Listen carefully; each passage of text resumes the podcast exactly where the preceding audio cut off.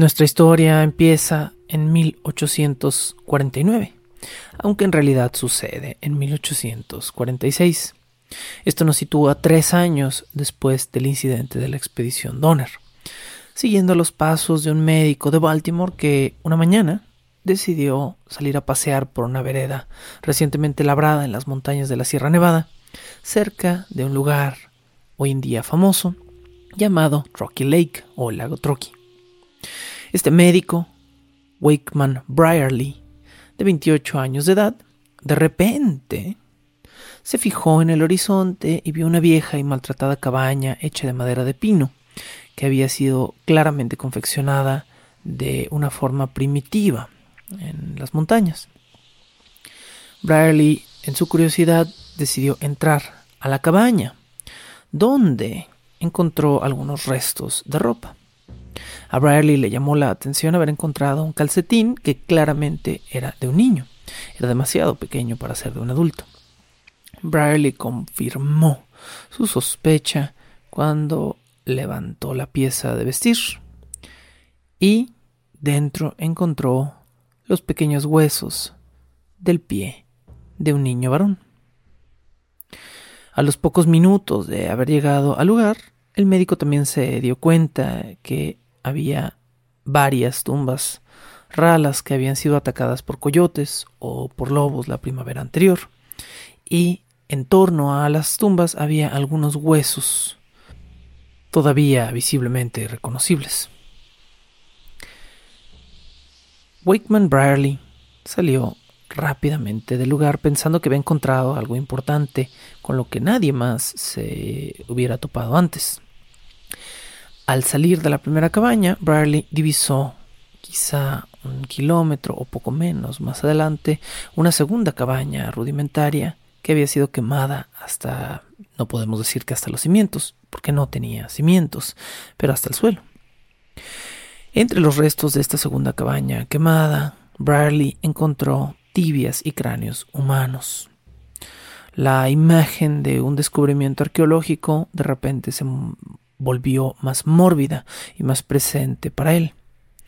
Esto por la naturaleza de estos segundos cráneos. Los cráneos de la segunda cabaña estaban abiertos.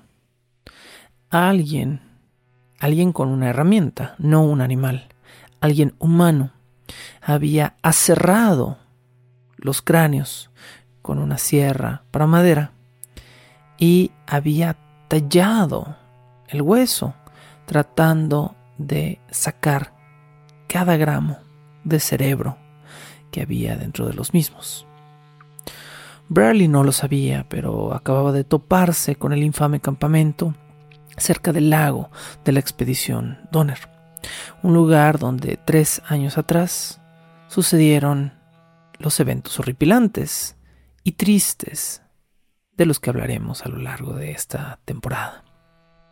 Bienvenidos a este episodio de Bajo el Puente del Troll, una nueva temporada titulada Las Estrellas Indiferentes. Las Estrellas Indiferentes será este, el título con el que llevemos esta historia, en honor al material, al libro principal que documenta este evento titulado The Indifferent Stars Above o Las Estrellas Indiferentes allá arriba o de ahí arriba. Un, libro de Daniel James Brown que es quizá el mejor material que se ha escrito sobre este tema. Un libro que profundiza en el factor humano de personas que sí existieron y que tuvieron que posteriormente a este incidente tratar de llevar una vida normal. Pero ¿cómo regresar a la normalidad después de que todo lo que viviste e hiciste te ha deshumanizado permanentemente? Dice la historia que meses incluso después de la tragedia de la expedición Donner, Nancy Graves, la hermana menor, una de las tantas hermanas menores de Sarah Graves, una de las sobrevivientes de este evento, todavía se despertaba gritando por lo que había pasado. El motivo de sus gritos era, hoy lo sabemos, síndrome de estrés postraumático, causado por los eventos que la mayoría de nosotros no podríamos ni imaginar, pero que mi tarea esta temporada será ver eh, o, hacer un esfuerzo porque ustedes imaginen de la mejor forma posible. Esto, como ya les dije, en las montañas de Sierra Nevada en el año de 1846. En este año, la expedición Donner, o lo que hoy en día se conoce como la expedición Donner, pero en aquel entonces un grupo de familias eh, con niños pequeños y mascotas y ganado, se perdieron en la sierra por más de cinco meses, con comida insuficiente y con material apenas utilizable para poder sobrevivir a esta tarea. Daniel James Brown, entonces, con el libro The Indifferent Stars Above, va a ser el centro, el centro humano, el centro informativo de nuestra temporada, mezclada con algunas otras pequeñas fuentes de información sobre el caso. De la misma manera que James Brown, no ese James Brown, este James Brown, Daniel James Brown, eh, lo hace a lo largo de su libro. Esta también será la historia de Sarah Graves, aunque Sarah Graves no fue una de las protagonistas del evento cuando sucedió.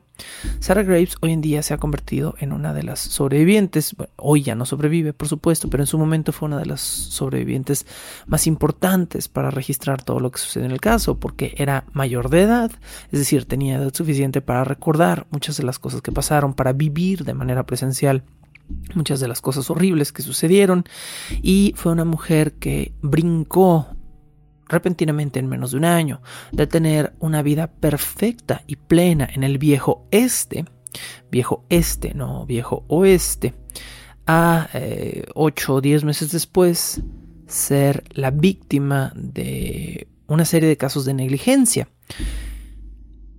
Bajo el nombre de hombres codiciosos y egoístas, y por supuesto, como dice el título de esta temporada, bajo un cielo al que jamás le importó lo que sucedía bajo sus estrellas.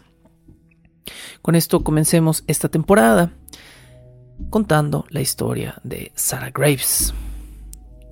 Sarah Graves se fue a dormir una noche antes de comenzar su viaje en dirección a California, pero le costó seriamente dormir.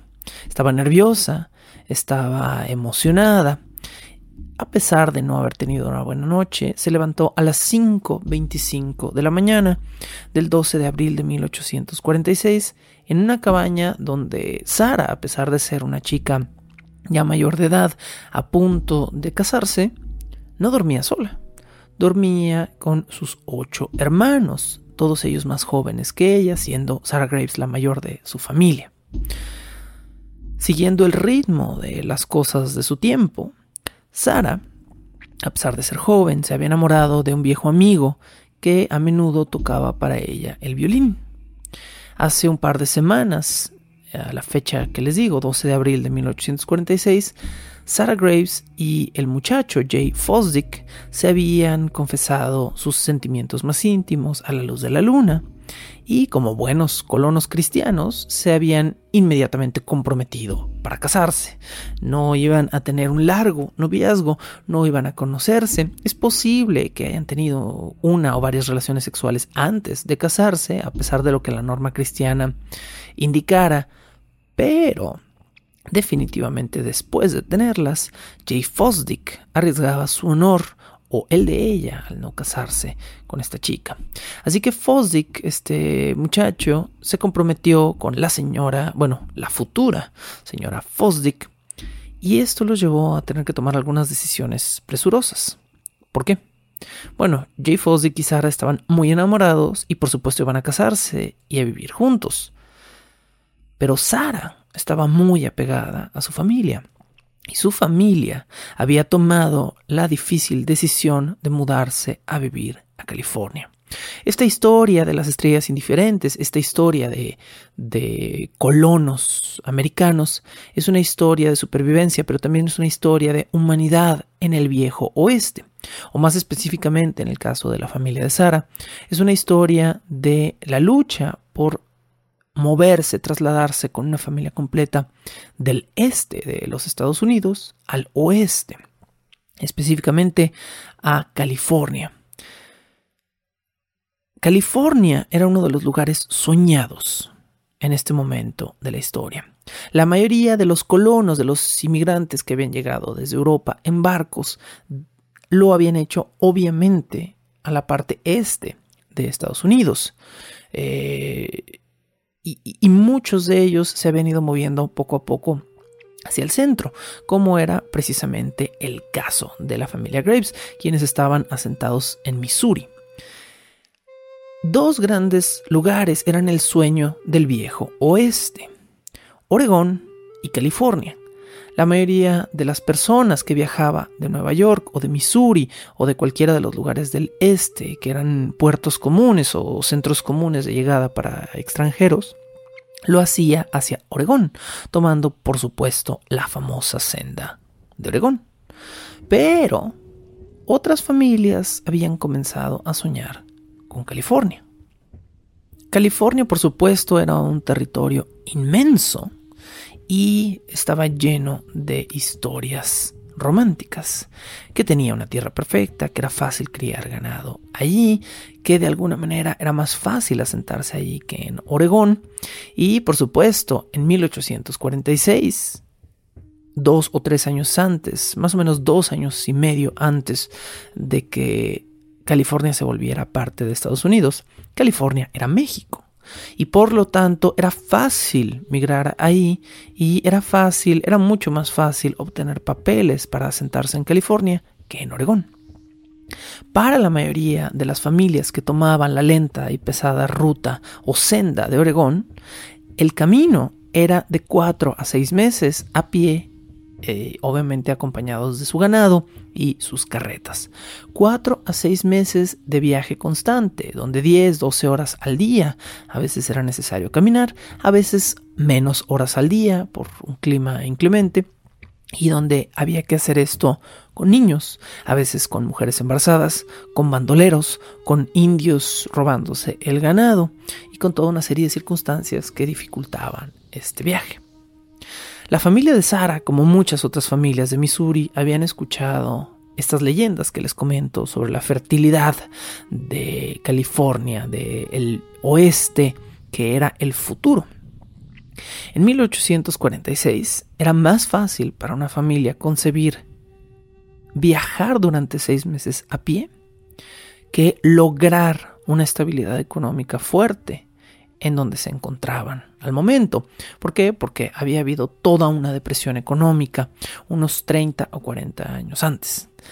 Esta transición, por supuesto, también implicaba dejar atrás toda tu vida. Toda tu vida y tu nacionalidad y tu orgullo. Más adelante hablaremos de esto, pero el orgullo nacional de Estados Unidos viene desde sus inicios y desde antes de la guerra civil.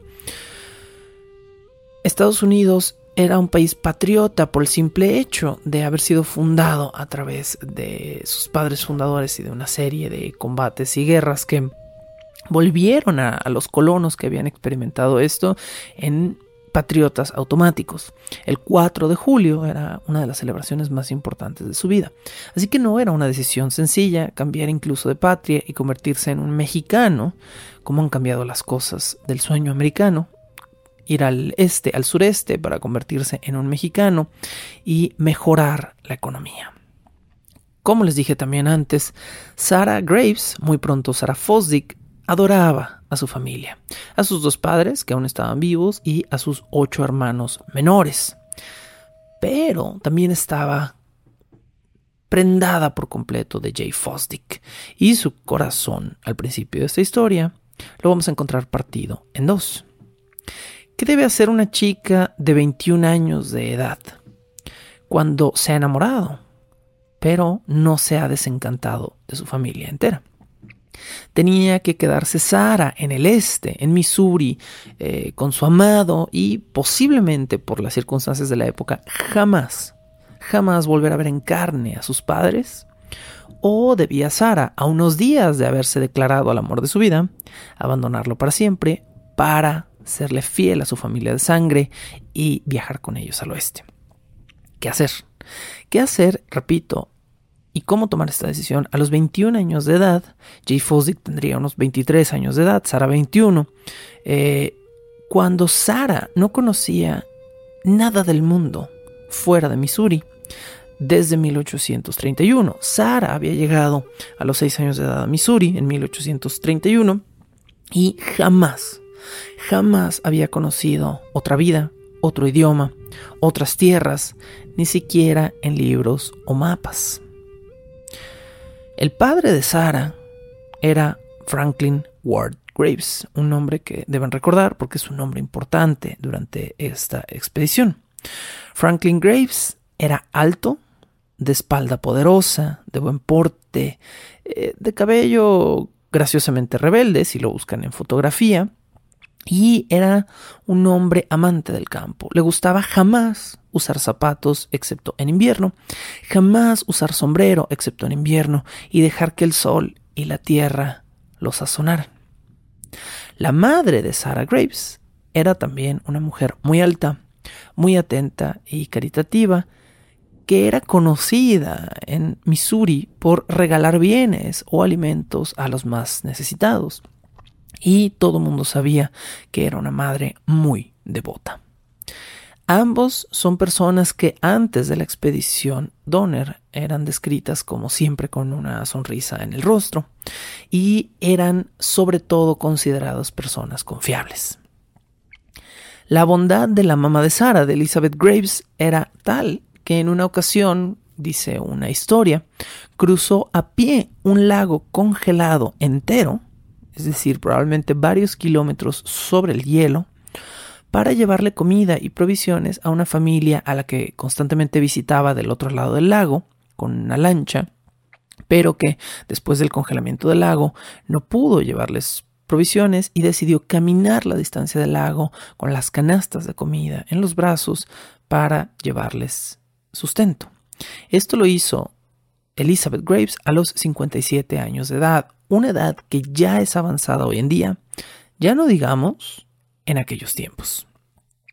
Franklin Graves también era un hombre tan fuerte que seguía trabajando, de buen humor, arriendo ganado y cosechando y plantando cuando era necesario, criando todo tipo de animales de granja y subsistiendo de la mejor forma posible.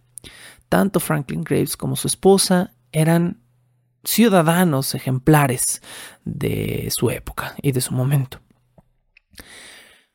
Franklin Graves y Elizabeth habían pasado los primeros años de la vida de Sara en Illinois y ahora se habían mudado a Missouri. Bueno, cuando Sara cumplió los 6 años de edad, ahora ella de 21 años de edad.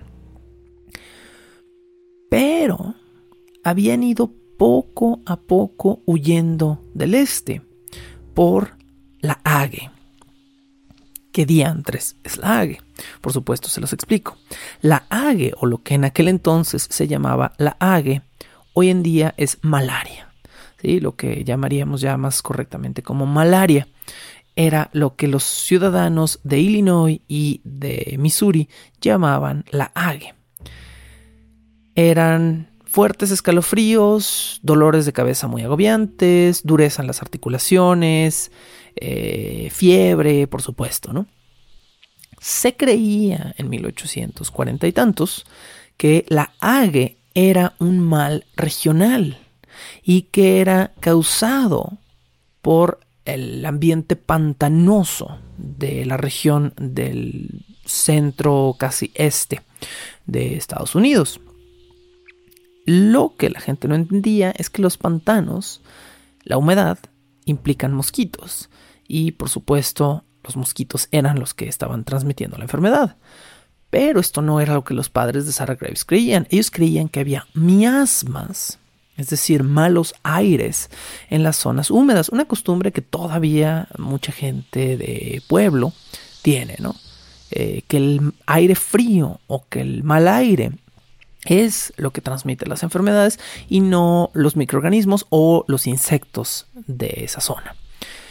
Los Graves entonces creían que ya habían escapado suficiente tiempo de la ague, porque ninguno de ellos afortunadamente estaba enfermo de malaria, pero no había forma de garantizar que esto iba a seguir así hasta que se fueran a climas más cálidos, específicamente climas sin miasmas o malos aires. ¿Y qué clima mejor? ¿Y qué lugar más barato? ¿Y qué tierra más fértil que California para irse a vivir? La tierra de los migrantes.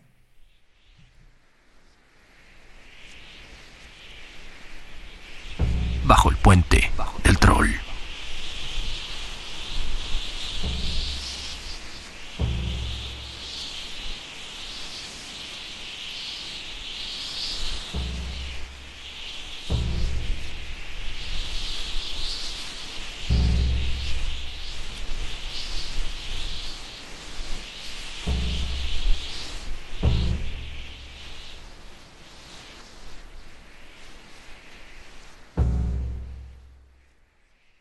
A manera de dato curioso, vale la pena mencionar cómo se trataba la ague, porque como era el común denominador de la época, la cura era peor que el mal.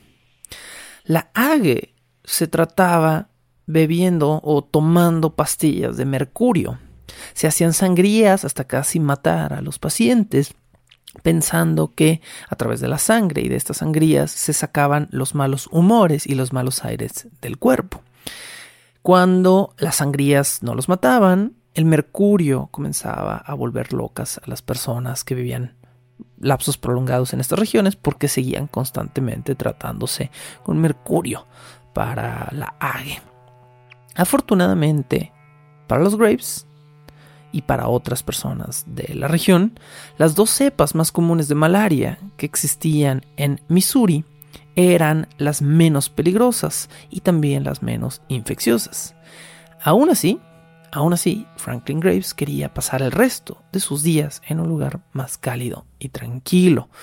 Qué ironía más grande de la vida.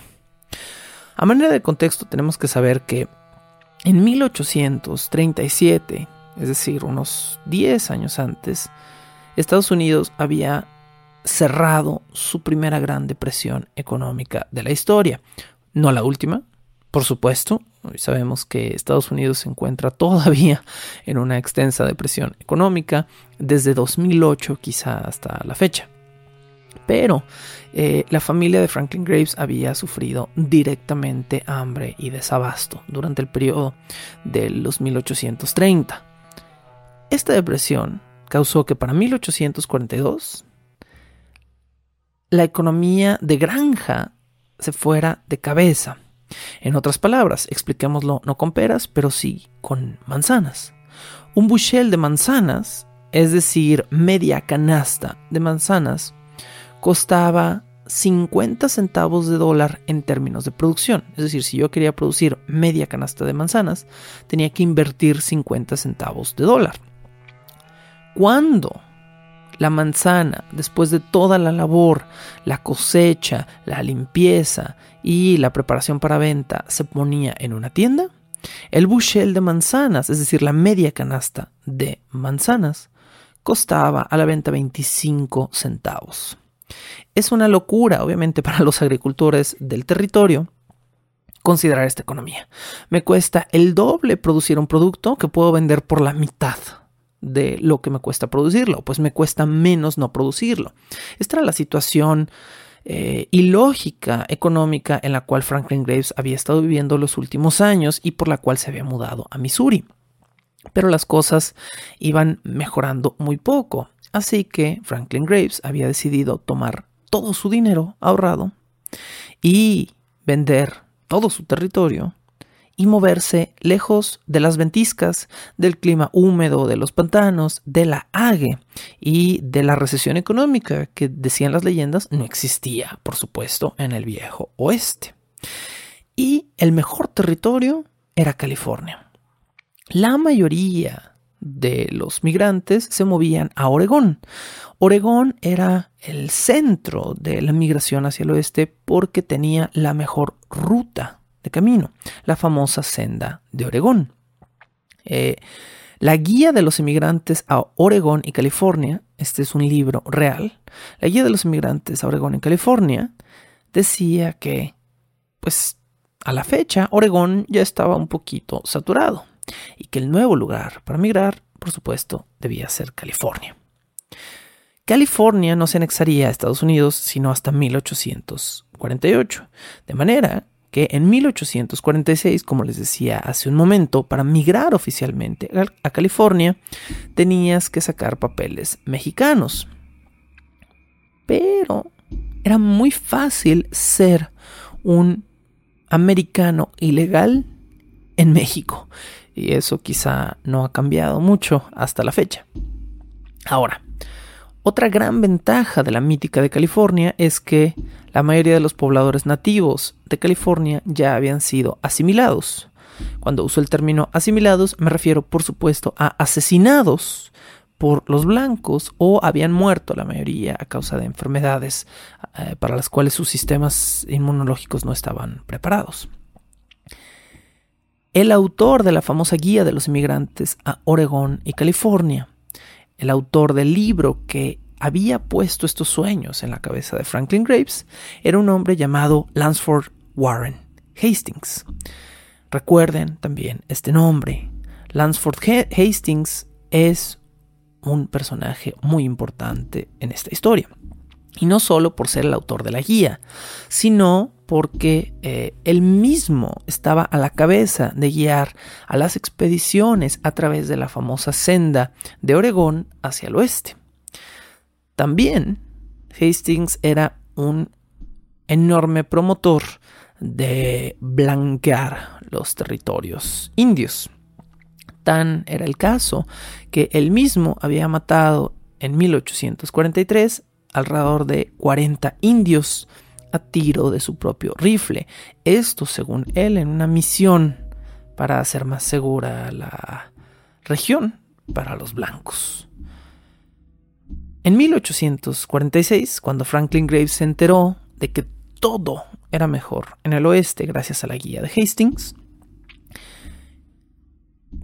tomó todos sus bienes y todas sus propiedades y en abril de 1846 los liquidó. Cruzó el río Lacón, firmó papeles para vender sus tierras, cerca de dos kilómetros cuadrados que eran de su posesión, a un precio de 3 dólares el acre. Eh, haciendo la conversión, 2 kilómetros cuadrados son 500 acres. Pueden ustedes multiplicar 500 por 3 y van a obtener más o menos eh, el total de la cantidad que recibió Franklin Graves por sus ventas de todo su territorio. De estos, de esta cantidad, 500 dólares netos, Franklin Graves consiguió que fueran en monedas de plata. Esto era muy importante porque eh, había un caos en la época de, mm, de monedas, o sea, es decir, de tipos de cambio. México en 1846, el norte de México en 1846 era un chilaquil entre mexicanos, indios, estadounidenses y franceses. Recordemos que también andaban por ahí los franceses. Entonces, en California, la mayoría de las personas solo aceptaban moneda metálica, no importaba la denominación. De hecho, tengo el dato, a la fecha, en 1846, en California corrían pesos, francos, dólares, dólares españoles y bolívares, entre otras monedas. En California no era importante el origen del dinero siempre y cuando estos dineros, estas monedas, fueran en sonante, es decir, en oro o plata. Un pedazo de oro y un pedazo de plata valen porque así lo hemos determinado desde siempre. Así que Franklin Graves se aseguró de que al menos 500 dólares de todo su, venta fueran en moneda de plata. Y al no poder depositar tu dinero en una tarjeta bancaria o no poder viajar con más seguridad que la que tú mismo te podías proveer en aquellos tiempos, Franklin Graves se dio, por supuesto, a la tarea de esconder esos 500 dólares. Lo que Graves hizo fue eh, vaciar con un taladro de mano el poste de una de sus carretas, de su propia carreta de viaje, y metió en el agujero las 500 monedas de plata para mantenerlas ocultas de ladrones durante este traslado. Por cierto, hay que agregar algo a este pequeño detalle de la historia. El mismísimo día que Franklin Graves cruzó el río para ir a liquidar sus tierras, se llevó en su carreta a su hija. Y ese mismo día, Sarah Graves se convirtió en la señora de Jay Fosdick, porque su padre fue el testigo de su boda legal en ese mismo momento. Ya convertida en Sarah Fosdick, Sarah y Jay tomaron una nueva decisión. Jay se mudaría con los Graves a California. Él no iba a permitir ni que Sara se quedara con él extrañando a su familia, ni que Sara se fuera de sus brazos. Así que él también decidió liquidar todas sus posesiones y abandonar Missouri. Muy romántico y muy hermoso, al menos hasta estas alturas de la historia. 1600 kilómetros hacia el oeste, exactamente el mismo día que Sarah Graves se casó con Jay Fosdick, Lansford Hastings, el autor de la Biblia para viajeros al viejo oeste, se sentó junto a una fogata a hablar con un fulano llamado John Sutter. John Sutter era un inmigrante suizo que había encontrado una pequeña colonia llamada Nueva Helvetia, que poco a poco se estaba llenando de inmigrantes suizos. Eh, la, migración europea era de todos lados, de Europa, no solo de Estados Unidos, es decir, no, perdón, no solo de Inglaterra hacia Estados Unidos. Entonces eh, era muy común encontrar alemanes y suizos, que es de lo que más vamos a encontrar en esta historia, alemanes y suizos en territorio americano. Soter había tomado control de un grupo de indios Miwok. Estos indios que alguna vez habían sido podríamos llamarlas gentes libres, ahora residían en una zona específica cerca de donde estaba Nueva Helvetia y se habían convertido en una milicia personal de John Sutter. Esto es un factor que va a ser importante más adelante, pero hay que irlo mencionando. Estos indios Miwok guiaban, trabajaban, cazaban y mataban para John Sutter. Y Lansford Hastings, quien no estaba en contra de poner a los indios a trabajar para sus propios intereses, comenzó a interesarse en esta guardia personal, en esta milicia personal que tenía John Sutter. ¿Qué tenía Lansford Hastings para dar a cambio de algunos soldados Miwok que trabajaran para él, que lo cuidaran y que le ayudaran a ganar más dinero? Bueno, Hastings tenía para Sutter una propuesta. Hastings supuestamente había encontrado el mejor atajo de la historia para separar a un grupo de viajeros de la senda de Oregón y llevarlos directamente hacia California sin tener que rodear. Según el famoso libro de Hastings para viajeros hacia Oregón y California, cito, abandona la senda de Oregón a unas 200 millas de Fort Hall Toma entonces el camino al sureste hasta Salt Lake y sigue derecho hasta la bahía de San Francisco. Mm. Suena muy sencillo. Ahora, una cosa era muy cierta del atajo de Hastings, y era que Hastings mismo jamás, jamás había usado ese camino. Es un camino que él había trazado en mapas y que él había comenzado a promocionar como una ruta alterna por diversos motivos que iremos viendo a lo largo de esta temporada. Pero Hastings jamás había cruzado con carretas inmigrantes ese atajo. El atajo pasaba por medio de las montañas Wasatch, una ruta que casi ningún trampero y casi ningún cazador usaba porque era hostil, era complicada, era escarpada, no era adecuada para montas, para caballos, para bueyes, no era adecuada para carretas, no era adecuada para niños, que, les recuerdo a estas alturas, es toda la lista de cosas con las que estos viajeros normalmente viajaban.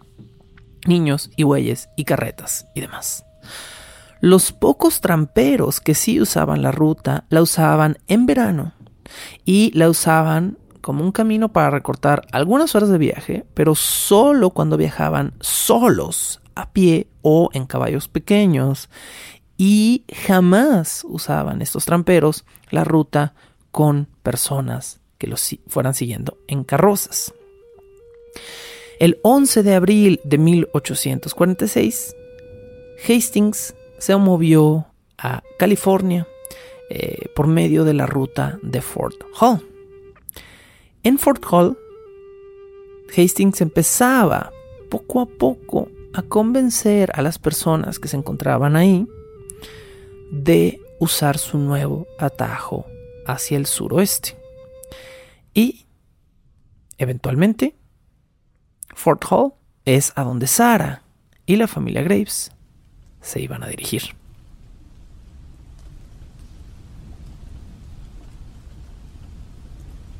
Bajo el puente del troll.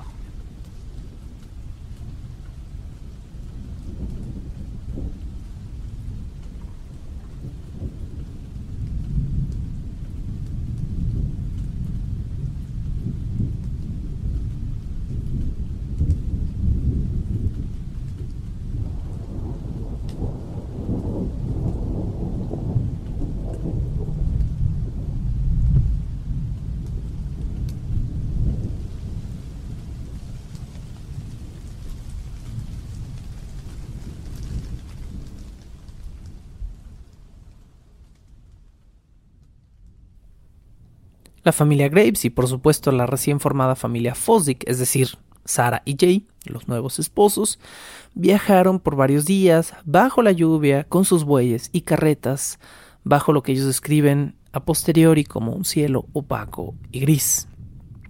El primer objetivo de su ruta era llegar a un lugar llamado St. Joseph, en Missouri, donde iban a usar una buena parte de todos sus recién liquidados bienes, es decir, de todo su recién adquirido dinero, para abastecerse para unos cuatro a seis meses de viaje, tirando por supuesto siempre más hacia los seis. Seis meses de viaje que tendrían que caminar, montar, raras veces avanzar encima de sus carretas, avanzando bajo la lluvia y las estrellas. Más adelante entenderemos por qué no viajaban dentro de sus carretas todo el tiempo. Durante la primera etapa de su viaje se toparon con lluvias, porque todavía estaban en territorios húmedos y pantanosos y pues porque era abril, ¿no? Todavía. En esta primera etapa de viaje tuvieron que esperar en sus primeros días casi una semana, varios días, para cruzar con bueyes y carretas el río Illinois, que había subido tanto gracias a las lluvias que de haberlo intentado cruzar en su primer intento los hubiera matado a todos. Con tanta lluvia, el lodo comenzó a hacerse un amigo inseparable, pero no muy deseado de los pies de todos los viajeros y de las pezuñas de todos los animales que se movían hacia el fuerte, Saint Joseph, que era este primer lugar que iba a ser la primera base a donde iban a llegar los Graves. Franklin era probablemente a esas alturas, Franklin Graves, el hombre más viejo viajaba en el grupo. Este hecho iba a cambiar relativamente más adelante. Franklin y Elizabeth Graves rondaban los 55 a los 60 años de edad en 1846, pero recordemos que viajaban con chamacos, eh, hasta 8 chamacos menores que Sara. Sara tenía 21 años, pero su siguiente hermano tenía 17 y su hermano más joven tenía ocho, no, nueve meses de edad. En los años 40 del siglo XIX, ya era costumbre que parejas recién casadas viajaran después de su boda. Ojo, este tipo de viajes no se llamaban luna de miel, le llamaban casi siempre tour de novia a este tipo de viajes en 1840 y tantos, o viaje de bodas. El término luna de miel ya existía en 1840, dato curioso, pero no hace referencia al viaje. Originalmente el término luna de miel hacía referencia a el año, toda la primera luna, es decir, todo el, primer ciclo de la luna que una pareja casada vivía junta o vivían juntos y que era un lapso de dicha marital en el cual el matrimonio era perfecto. Después de ese primer año, el matrimonio lentamente se iba ah, cosiendo más de la cuenta. Bueno, entonces, para Sarah y Jay Fosdick, este viaje se convirtió en su gran viaje de bodas o en su gran tour de novia. Esta era su gran oportunidad de por primera vez en toda su vida, por lo menos adulta, podríamos decir, ver el mundo, ver el mundo tal y como era, viajar al mundo y conocer a todos esos indios eh, que les habían relatado como seres horribles e inhumanos, ver a los búfalos, cruzar ríos y montañas, conocer la crudeza de la nieve. Así que para ellos era una especie de aventura interesante. Vamos a iniciar nuestra vida yendo a un lugar mejor. El 12 de mayo de 1846, los Graves se unieron a los Reeves o a los Reeves, eh, una familia bajo el cargo de el patriarca James Fraser Reed. Eh, James Fraser Reed era un hombre orgulloso, adinerado, fuerte y considerado por muchos un líder nato. Reed tenía 45 años de edad y tenía un tiempo ya casado con su esposa Margaret Reed. Es, le hace el nombre como leer en inglés, es R-E-D. Margaret Reed era una mujer muy enfermiza, se decía que era propensa a las migrañas y que tenía una complexión muy débil.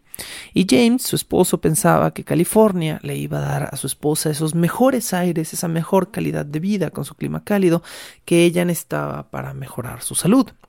Pero sabía que su esposa era débil y que probablemente iba a sufrir durante este viaje. De manera que Reed, con todo su dinero, decidió acondicionar una carreta completa para que su esposa pudiera realizar, de ser necesario, todo el viaje o gran parte del viaje acostada y lo más cómoda posible. Esto por las largas sesiones de migrañas que ella tenía que soportar, en las cuales tenía que dormir o recostarse mucho más tiempo. Hablemos un poquito entonces de estas carretas. En el siglo XIX, las carretas de los migrantes eran más que un carro arcaico, definitivamente. Estas carretas eran, podríamos describirlas mejor, como cuartos pequeños o como casas pequeñas. Tenían espacio para ir sentado, pero también tenían por lo general un espacio para ir recostado, para dormir, e incluso tenían un área de cocina en la cual algunas familias empotraban una, un horno o una olla holandesa y un para un escape de humo para poder cocinar en el camino sin tener que detenerse. Algunas carretas no solo tenían estufas adentro, tenían eh, parrillas de latón para cocinar directamente con leña. La dimensión promedio, para que se hagan una, idea clara del tamaño de estos monstruos de carreta, era de un metro veinte de ancho en su cajón por 3 metros de profundidad. Esto es enorme, o sea, es una mini casita del Infonavit con llantas, con ruedas, porque no tenían llantas, eran ruedas. Y los Reed estaban acostumbrados a las carretas grandes porque eran una familia de dinero. Por lo menos eran una familia de más dinero que los Graves. Vamos a establecer en este momento esta jerarquía. Viajando también con los Reed estaban dos hermanos que eh, son los famosos hermanos que les van a dar el nombre a esta historia y a esta expedición, que son los hermanos Donner, de ahí que se llama esta expedición, la expedición Donner. Y nos referimos a Jacob y George Donner. Los dos eran hombres de más de 60 años de edad, los dos eran hombres que tenían familia, que tenían esposa y que estaban buscando abandonar Illinois y llegar de alguna manera a California. George Donner viajaba con su esposa llamada Tamsin, escríbase Tamsene con Z, y con cinco hijas. Jacob Donner, de 65 años de edad, viajaba con su esposa, otra Elizabeth, una tocaya de Elizabeth Graves, de 45 años de edad y siete hijos. El 13 de mayo de 1846, mientras los Graves, los Donner, los Reeve viajaban, el presidente James Polk de Estados Unidos le estaba declarando la guerra a México. Todavía no era una declaración formal. Entendamos que la guerra con México se iba a formalizar unos 5 o 7 meses después de este momento.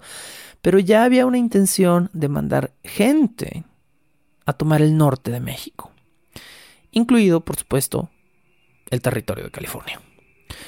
Los americanos creían religiosamente y cuando digo religiosamente es también literalmente, que como hombres blancos cristianos tenían la labor y el derecho de limpiar estas tierras de nativos oscuros. Mm. Y por supuesto había muchísimo interés comercial en tomar posesión de este enorme territorio cálido y fértil, eh, ideal para plantar. El presidente Polk anhelaba California. Y en 1846, específicamente el 13 de mayo de 1846, haría la primera declaración de que si Estados Unidos no podía tener California por dinero o trato, lo tendría por la fuerza de ser necesario. Mm. El 19 de mayo, esto es ya casi un mes o menos de un mes de haber estado viajando, eh, la expedición Donner llegó a la aldea del jefe tonto. Este no es eh, una persona real, así se llamaba la aldea. Era un nombre ya adoptado de alguna manera por este territorio. La aldea del jefe tonto era un pequeño fuerte donde había viajeros o donde se instalaban por algunas noches viajeros que iban de camino al oeste. Y ahí, en la aldea del jefe tonto, se unió a la expedición Donner un grupo de hombres solteros que de alguna manera eran viajeros que estaban en desventaja frente a las familias que viajaban juntas, pero que eran una fuerte adición al grupo. ¿Por qué?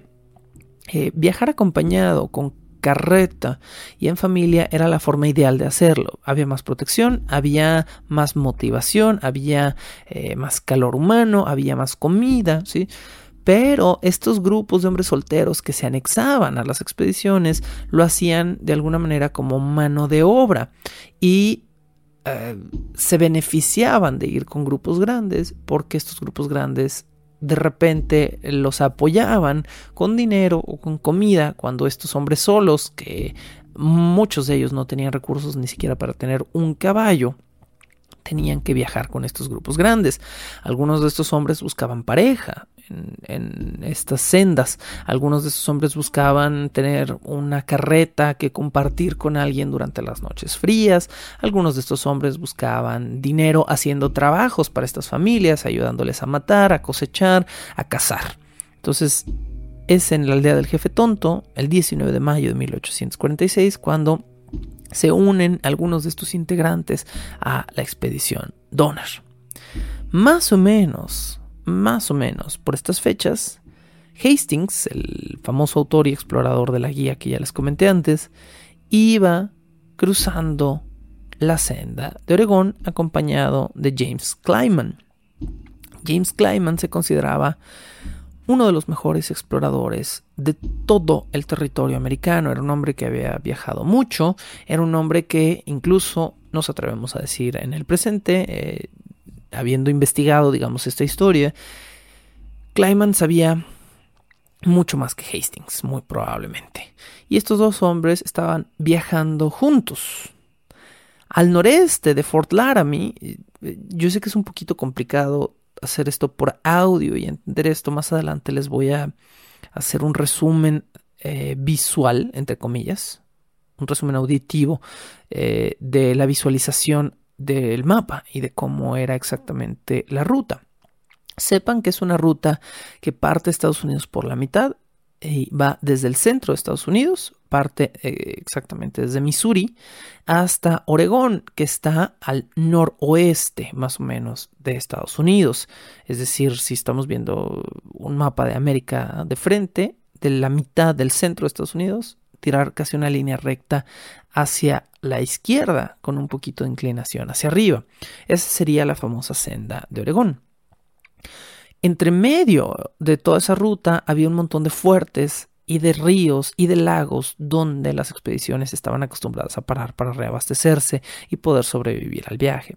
Fort Laramie o el Fuerte Laramie es uno de estos puntos importantes de los que vamos a tener que hablar constantemente, eh, entre otros fuertes, casi todos se llamaban fuertes, que eran pequeños puntos donde los exploradores podían, podían reabastecerse de ciertas cosas que después ya no iban a volver a encontrar. Bueno.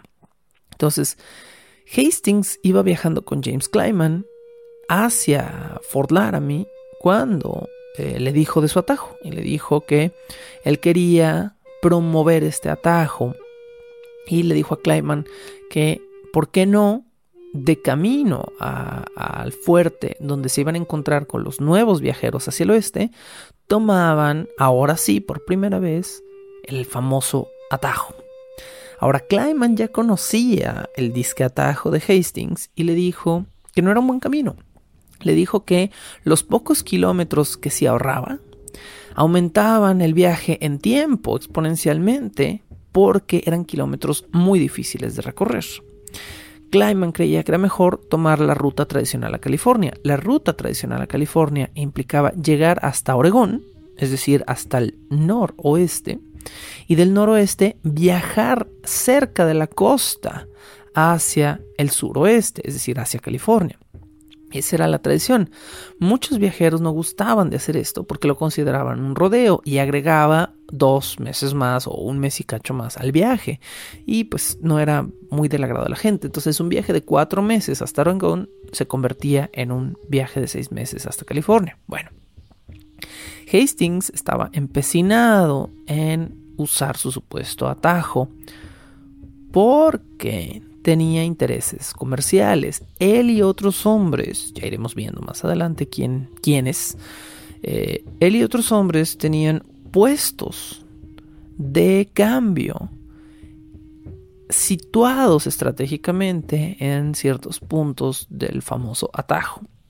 Hastings lo que realmente quería hacer era mantener vivo el comercio de esos lugares. Y qué mejor manera de mantener vivo el comercio que desviando gente de la ruta tradicional y que tomaran una ruta que no era ideal, pero que les diera ventas en, precisamente en sus puntos de intercambio y venta. Bueno, ahora, formémonos una nueva imagen mental de lo que pasaba en, en estas ocasiones. Cuando uno imagina los viajes de los de, las viejas migraciones hacia el viejo oeste y se, y se imagina a los, a los colonos con sus a las mujeres con su sombrerito blanco y estas, estas carrozas, uno comete muchísimos errores. Uno se imagina una larga fila de una carreta que va justo detrás de la otra, dejando un baño de polvo, eh, y las carretas van siendo jaladas por caballos y todos los miembros de la familia van aperrados en la parte de atrás de la carreta, mientras el padre de la familia azota a sus caballos con, eh, con los cueros. En realidad, estamos hablando, cuando hablamos de expediciones hacia el oeste, estamos hablando de un pueblo viviente, móvil. Es eso de lo que estamos hablando.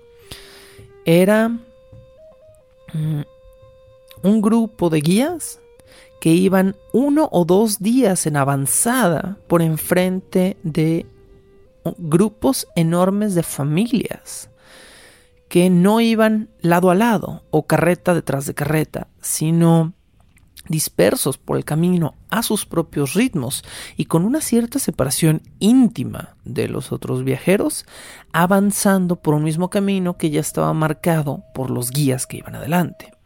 De manera que un miembro de una expedición podía ir a la cola de una expedición dos días atrás o tres días atrás que las personas que iban adelante de la expedición. Eran caminos enormes con muchísimos viajeros que iban muy separados. La mayoría de estas familias que viajaban hacia el oeste no eran amigas inmediatas de los otros viajeros y no querían viajar durante seis meses. Imagínense la experiencia de viajar ocho horas en un avión, que no es maravillosa para casi nadie, pero durante medio año.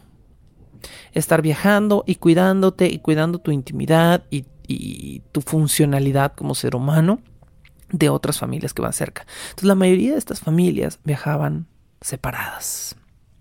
En un día normal, una expedición común hacia el oeste se levantaría temprano. Los hombres ponen café al fuego, no necesariamente para empezarse a hacer, sino para empezar a cocinar, a tostar los granos, mientras las mujeres preparan tocino con pan. Esto es interesante. En 1840 y tantos, el café se guardaba en las carrozas en forma de granos verdes. Esto para preservarlo eh, con mayor frescura. Si los granos se tuestan y se dejan a la intemperie, el, el, café va a perder su sabor. Por eso la mayoría de las bolsas en las que hoy en día comerciamos café son de aluminio. Vienen selladas. Vienen selladas para que ese sabor, esa frescura, ese olor del café no se pierda ese olor tostado. Si tú estás el café y lo guardas en un saco común y corriente, ese café no va a guardar sabor ni olor. Va a perder acidez, va a perder... Bueno, entonces el café se guardaba en sacos en granos verdes. Estos granos se cortaban en mitades y se tostaban en el momento en el que iban a ser consumidos se cortaban en mitad, se arrojaban sobre una sartén, se tostaban a gusto encima de la sartén e inmediatamente se molían a mano o en un pequeño molino para poder colar el café. Mientras tanto, el tocino se guardaba en piernas o trozos completos de carne muy salada que se colgaban de las carretas, salados o ahumados para preservarse también en esta modalidad como de, una carne más perdurable, de una carne mm, preservada por medio de distintas estrategias. Después de desayunar, después de tomarse su cafecito, sus granos verdes, después de molerlos, después de hacerse su tocino con pan, una gran ración de tocino con pan, porque iban a necesitar muchas calorías, la mayoría de los viajeros caminaban hasta casi el mediodía, de haberse levantado a las 5, 6, 7 de la mañana y haber desayunado hasta las 7, 8, 9 de la mañana. Estas, estas bestias, estas ciudades móviles, estos pueblos móviles, comenzaban a andar y ese andar era muy lento. La mayoría de las carretas no eran jaladas por caballos, sino por bueyes. Porque el peso de las carretas, estas carretas de casi 3 metros cuadrados y medio, eran pesadísimas y además tenían adentro una estufa, eh, sillas, camas, todas las posesiones que la familia se había llevado consigo de su casa hacia el oeste. Entonces, estas carretas eran jaladas por muchos bueyes. Bueyes atados a múltiples yuntas que jalaban muy lentamente estas carretas. Dado que las carretas iban tan cargadas, por lo general solo iban una o dos personas encima de las carretas, porque si no los bueyes se fatigaban y se morían, literalmente. Entonces, la mayoría de los miembros de la familia, específicamente los de edad media, es decir, no los bebés ni los más viejos, pero los jóvenes, iban a pie. O si tenían los recursos para tener un carrito, es decir, un caballo, algunos de sus miembros iban a caballos. Algunas de las familias más adineradas tenían ponis que le daban a sus hijos pequeños para que pudieran ir avanzando al ritmo de la carreta. La mayoría en la mayoría de los casos iban a pie, caminando lentamente junto a la carreta y viendo y haciendo cosas y tratando de no romperse una pierna o de no encontrarse una serpiente de cascabel. Durante las noches, estas, estas ciudades móviles se convertían en fuertes, acorazados. La mayoría de las familias que se encontraban cerca la una de las otras acomodaban sus carretas en círculos o en semicírculos para proteger a la familia de ataques o de animales durante la noche y al centro de estos círculos o semicírculos hacían fuegos. Estos fuegos eran para cocinar, para mantener lejos a los mosquitos, a los otros animales pero también tenían que ser fuegos lo suficientemente discretos para no alertar indios. Había un serio miedo a los ataques de los indios, un miedo aprendido y un medio no siempre bien, un miedo no siempre bien justificado, pero había un miedo a los ataques de indios y ahí la familia comía su segunda grande comida del día, una cena muy pesada, donde en las horas previas a quedarse dormidos empezaba la socialización. Eh, la mayoría de los jóvenes socializaban un rato, algunos miembros bebían algo, bebían alcohol, por supuesto, y después de socializar un rato, eh, hacían música, muchas veces bailaban y eventualmente entre el alcohol y las risas algunos comenzaban a quedarse dormidos después del cansancio de todo el día. Y algunos dormían dentro de sus carretas, otros no. Los más pobres, por lo general, que no tenían carretas, como los hombres solteros que viajaban anexos a estas familias, dormían a la intemperie. Cada quien cuidaba de los suyos, nadie estaba muy dispuesto a compartir los bienes comprados y pagados de tu bolsillo con las otras familias, y que nadie fuera a abusar ni de tus animales ni de tus carrozas, porque eran los dos más grandes lujos que tenías para poder terminar ese viaje.